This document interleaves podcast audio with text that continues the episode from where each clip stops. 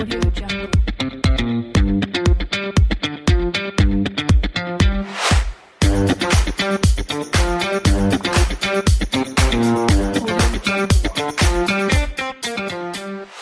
hola, ¿qué tal amigas y amigos del podcast Ventas B2B? Bienvenidas y bienvenidos a este episodio 313 de este podcast. Ya estamos en nuestro cuarto año, vamos camino a los 400 episodios. Recuerda que mi compromiso es hacer dos episodios a la semana y en promedio 100 episodios al año. Terminamos el año pasado con el número 300, que era nuestro año 3, y este año vamos a terminar con el 400 si es que no ocurre algún inconveniente.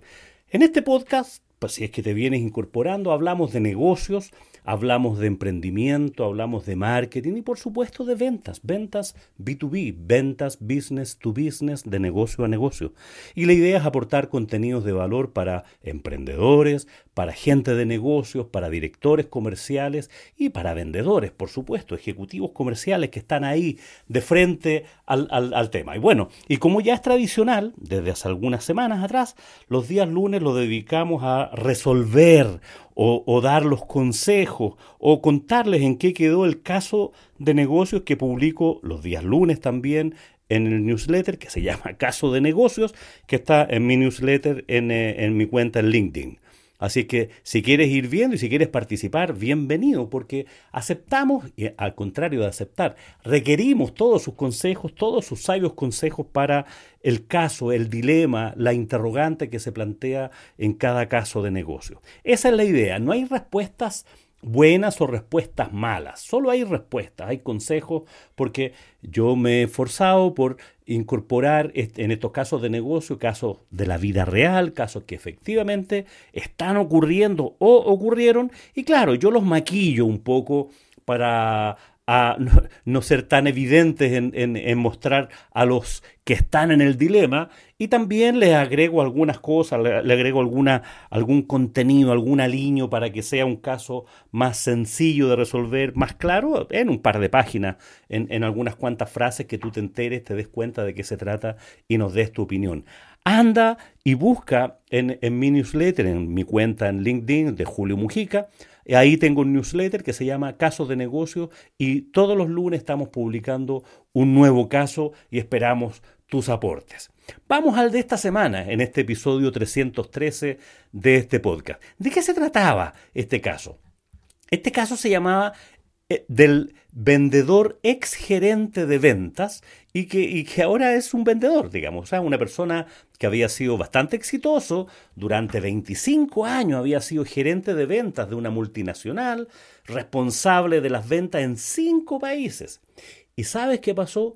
A sus 59 años, en plena pandemia, fue despedido, ya que la empresa quebró. Bueno, estaba con problemas, ¿no es cierto? Muchas empresas vieron eh, oscurecer, tuvieron que apagar las luces y despedir a todo el personal, algunos con posibilidades de pago de indemnizaciones, otras sin nada, eh, sin caja, sin flujo, y tuvieron que decirle a todo el personal, por bueno o malo que fuera, que se tenían que ir a sus casas. Eso ocurrió con muchas empresas y eso ocurrió con nuestro amigo. Entonces, Pedro, que se llama el actor, no es el nombre real, pero sigamos hablando de Pedro. Pedro eh, no recibió indemnización y, bueno, tuvo que conformarse con un par de meses de renta que, que, logró, que logró negociar. Y con eso, bueno, pagó sus deudas y quedó ahí a la deriva, ¿no es cierto? Después de 25 años de, de un paso exitoso por una empresa multinacional, eh, vendiendo productos a cargo de las ventas de, de, de productos, haciendo convenios corporativos, buscando distribuidores. En fin, estaba en una empresa como la que puedes estar tú en este momento, ¿no es cierto? O como la que muchos estuvieron. Ahora, a sus 59 años, ¿qué es lo que pasa con esa realidad? O sea, si tiene 59 años y trabajó 25 años en esa empresa, puedes sacar la cuenta y darte cuenta de que comenzó a trabajar ahí, prácticamente hizo toda su carrera eh, laboral relevante, o sea, empezó a trabajar ahí a los, no sé, a, a los eh, 30 años, más o menos. Entonces, claramente había hecho toda su vida en esa empresa y con esa empresa, con esa remuneración, bueno, tuvo sus hijos, educó a sus hijos, pagó su casa y, lo que estaba en este momento disfrutando, por decirlo así, con su esposa, eh, nido vacío, eh, con una segunda vivienda, o sea, una persona que tenía su, toda su vida ordenada, digamos, ¿ah? y que claro, dedicaba en este momento a trabajar y em, dedicaba algún tiempo a labores de jardinería, alguna lectura cuando lograba irse a esa casa, que, a esa segunda vivienda que tenía como sueño de muchas personas que, que trabajan, ¿no es cierto? Y que eh, aspiran a tener algún lugar donde ir de vacaciones, donde veranear, donde pasar algunos días diferentes a los que hacen en su rutina semanal. Rápidamente, este, nuestro amigo Pedro encontró trabajo y el trabajo que logró encontrar fue como vendedor en una pyme, en una pequeña empresa, y se dedicaba a lo mismo que su anterior empresa, pero con un mercado mucho menor y estaba exclusivamente enfocado en el, en el, mercado local. Entonces le pareció a Pedro que era una buena oportunidad, a sus 59 años le parecía, en plena pandemia, que era difícil encontrar otra oportunidad. Bueno, y esta empresa tenía los mismos productos que tenían, o, muy parecidos, digamos, a los que tenía en su, en su empleo anterior, por lo que le sería fácil. Ahora, lo que logró negociar, y aquí viene, empezamos con los puntos, es que no, logró, como se trataba de una pyme, logró un sueldo que era bastante menor al que él tenía antes en su, en su empleo anterior. Claro, era, la anterior era una empresa multinacional, eh, esta empresa que tiene una estructura hiperprofesional, y esta era una pyme con, que tenía tres socios, ¿no es cierto? Y estaban atendiendo solamente al mercado local eh, cercano, por, llamarlo así. De hecho, ni siquiera estaban vendiendo a otros sectores en el mismo país. Eh, bueno, le alcanzaba para vivir en forma relativamente cómoda. No era la misma renta que tenía antes, eh, pero en realidad tenía menos gastos porque ya estaba solo con su esposa, no tenía deuda, por lo tanto el flujo de caja le alcanzaba, le alcanzaba y eh, por temor a que le dijeran que no, cuando negoció con uno de los socios de la pyme, aceptó las condiciones que le ofrecieron sin negociar nada. Bueno, esto es clásico. Esto es clásico la gente que nos dedicamos a las ventas o a hacer asesorías para vender o somos, por decirlo así, eh, formadores de vendedores y que negociamos muy mal para nosotros mismos. no es mi caso, por si acaso, pero, pero en general la mayoría de la gente que se dedica a las ventas vende muy bien para otros, pero se vende muy mal. Ah, ahí están esos temores. 59 años, pandemia, eh, eh, dejó su zona que aunque era bastante exitosa, pero era una zona de confort. O sea, cuando ya llevas 25 años trabajando en una misma empresa, conoces todos eh, los pormenores, eres un poquitito experto. Entonces, sales de una burbuja, por llamarlo así. No lo digo peyorativamente, sino que es una condición natural de aquellas personas que están durante mucho tiempo haciendo más o menos lo mismo en la misma empresa. Pasa eso, pasa eso. Entonces, aquí la remuneración que logró eh, tener, la, que logró, que le ofrecieron en realidad, representaba el 40, un 40% de lo que ganaba antes. Y además no tenía comisiones de venta, no tenía una renta variable. Las empresas pyme eh, les pasa también eso, digamos, que negocian normalmente para con las rentas para abajo y asumen poco riesgo. Y en su nuevo empleo lo que hizo fue desarrollar un nuevo negocio para esta empresa que importaba y comercializaba productos similares a, su anterior eh, empleador, pero no exactamente en la misma línea de negocio. Así que pudo volcar toda su experiencia, le resultaba súper fácil, porque pues, llevaba 25 años en esa industria, ¿no es cierto? Así que conocía a todos los proveedores, conocía el producto a la perfección, y bueno, se lanzó en eso. Rápidamente logró vender un volumen suficiente y los socios de la pyme estaban muy satisfechos con su gestión.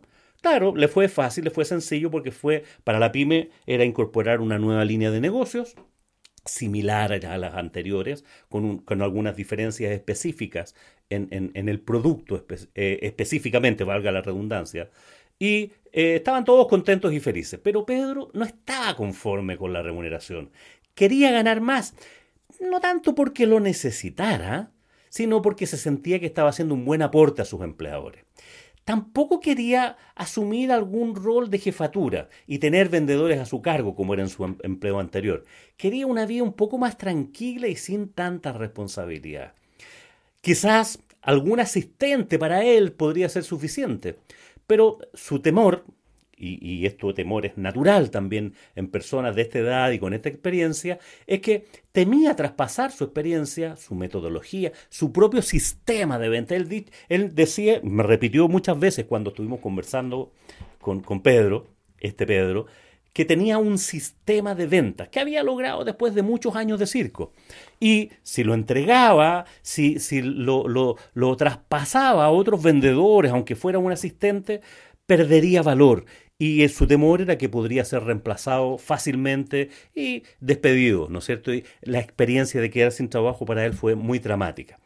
Eh, aprendió también que en una pyme donde tiene acceso directo a la primera línea, o sea, aquí en la pyme él se entendía directamente con los socios, socios. de hecho era una empresa bastante pequeña, bastante pequeña, o sea, esta empresa tenía cuatro comerciales, tres que trabajaban en la línea de negocio más histórica, eh, más tradicional que tenía esta empresa, y él que tenía esta nueva línea de negocio.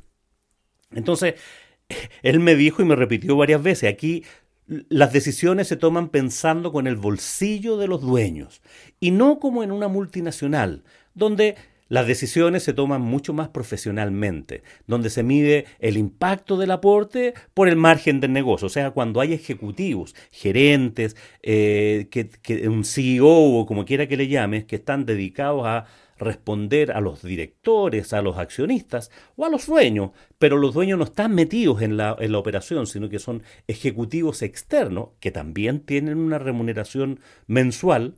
Eh, ellos están midiendo normalmente el impacto de sus decisiones, tienen que ver con un plan estratégico y con el aporte que generan este mayor gasto eh, respecto del margen que les va a, a provocar los dueños están pensando en, oye, si yo asumo este riesgo, si te doy un peso más a ti, un dólar más a ti, un euro más a ti, es un euro menos para mi bolsillo.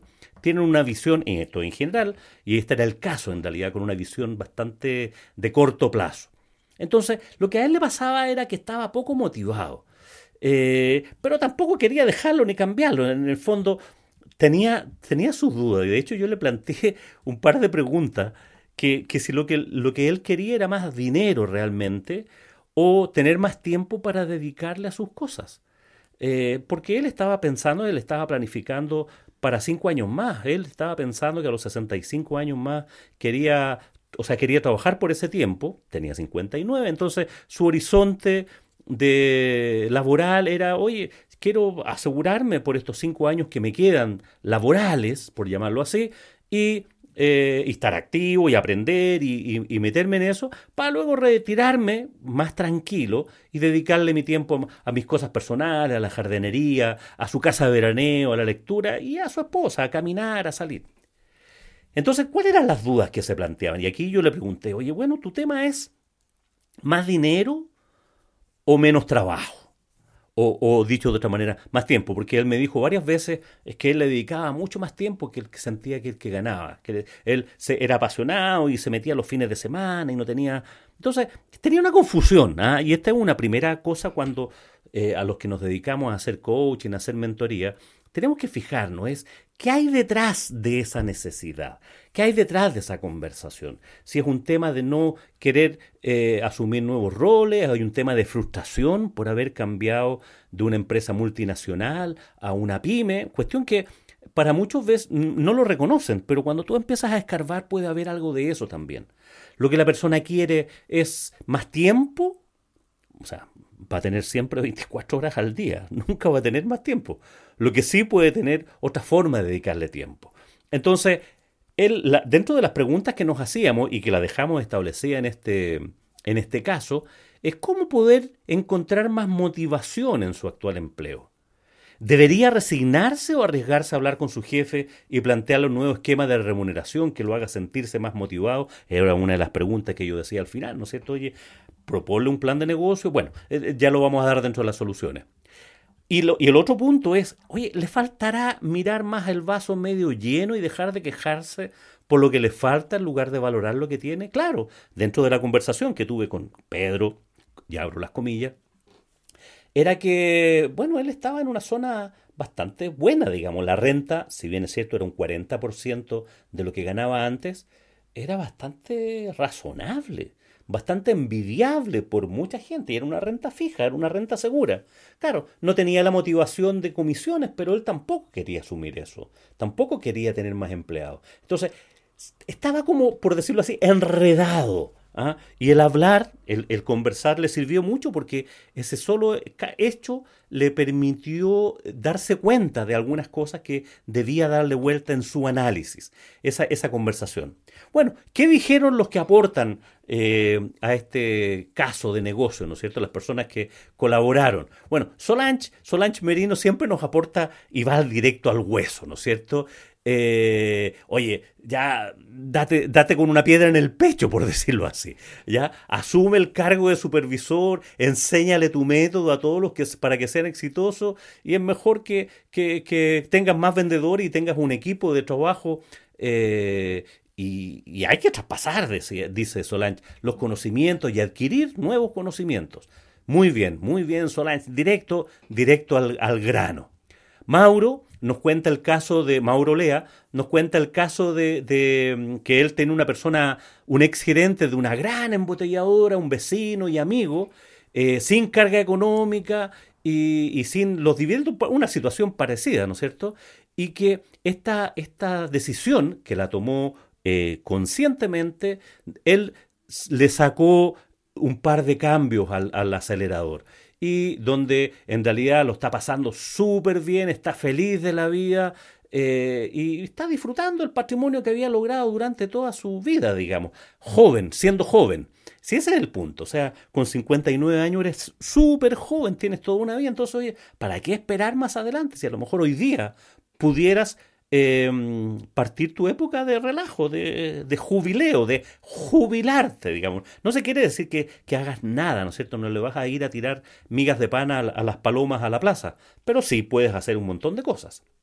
Eugenio también nos colabora ahora, en, este caso Eugenio Santelices, y nos colabora con, con, su opinión. Entonces está diciendo, como, como dice, oye, no hay una respuesta única sino que hay que entender que realmente y permanentemente caminamos sobre un mosaico de situaciones. Em, y esto tiene que ver cuando a uno lo sacan de la zona de confort en lugar de que uno salirse voluntariamente de la zona de confort. Ese punto es importante.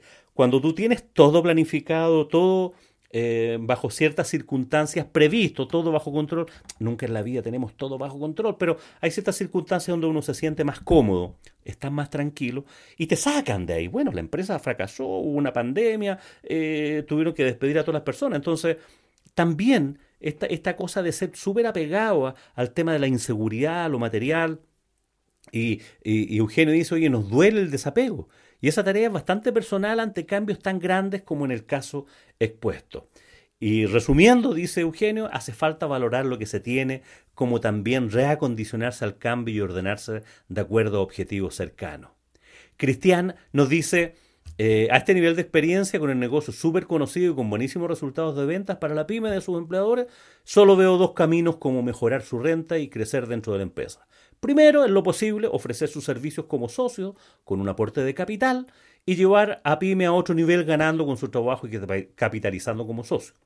O el segundo camino, volverse un vendedor y mentor de los novatos, para lo cual recibiría su aporte extra, lo que es muy bien mirado por los dueños de pymes, ya que mejoran su equipo de ventas con poca pérdida de tiempo laboral e insertada capacitación en el cambio intraempresa y con desafíos específicos. O sea, eh, Cristian dice, oye, ¿Cómo rentabilizar más? Oye, ve la posibilidad de que te acepten como socio, a lo mejor aportando algo de capital, o dedícate y, supervisa, crea un equipo y sé mentor de un equipo de más novato y eso lo va a agradecer mucho la empresa. Bárbara nos dice, tiene toda la experiencia y conocimientos para avanzar más allá y triunfar nuevamente, no importando desde dónde se comienza. Mucho éxito. Este consejo lo da Bárbara Cobo Jan Caspiero. Jan. Y finalmente, otro de los comentarios que nos llegó, Jorge Sangüesa, dice, eh, la reflexión que hago, o más bien una pregunta, es que con la experiencia exitosa, ¿por qué tan inseguro a estas alturas? Es importante intentar tener claro lo que se quiere y hacerlo. No es necesario guardarse experiencia por temor o intentar hacer imprescindible, quizás esta no sea una buena decisión. Mira, qué interesante, ¿ah? O sea, ¿por qué tan inseguro? Algo así decía Solange también. Bueno, el caso es que esta persona, una persona que queda sin trabajo a los 59 años, obviamente le genera su grado de inseguridad, ya que no tan solo el tema material eh, tiene eso. Lo que somos de la generación X, por llamarlo así, que es la generación de este Pedro, con 59 años, X, todavía no está en la época de baby boomers, un poquito parecido, o sea, tocando ahí, son generaciones de hijos del rigor, en que todo se consigue con esfuerzo, en que hay que apegarse al trabajo, hay que cuidar el trabajo. No son personas de, de asumir riesgo, entonces quedarse sin trabajo a los 59 años obviamente te provoca esas inseguridades, esas dificultades. Lo que en definitiva pasó con, con, Pedro, además de todos los consejos que ustedes dieron, y tal como decía Eugenio, oye, no hay una respuesta única. Yo lo dejé pensando a Pedro y le dije, mira, piensa en dos alternativas. Una, esta, esta posibilidad de que te acepten como socio, cuestión que él dijo que ya había intentado, pero que le habían dicho, le habían dejado entrever que no, no querían.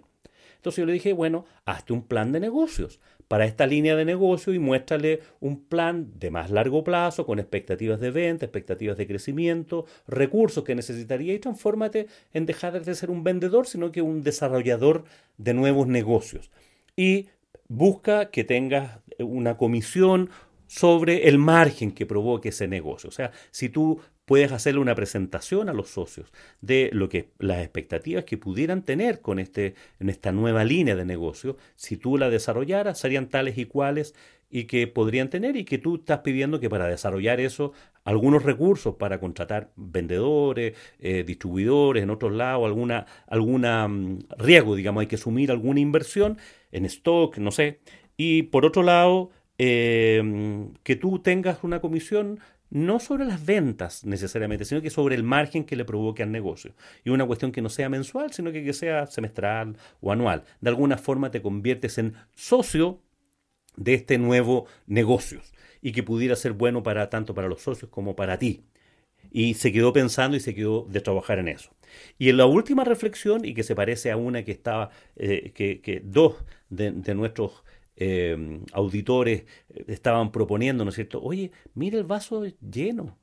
Mira la parte más llena del vaso, esa parte que tienes y deja de quejarte, estás en una zona excelente, estás ganando buen dinero, menos del anterior, pero muy buen dinero. O sea, no, estás mal, no estás en la calle, te sientes útil, te sientes vital. Y dedícale a tu negocio, dedícale a tu, a tu esfuerzo todo lo que puedas, con pasión, como la que has tenido siempre.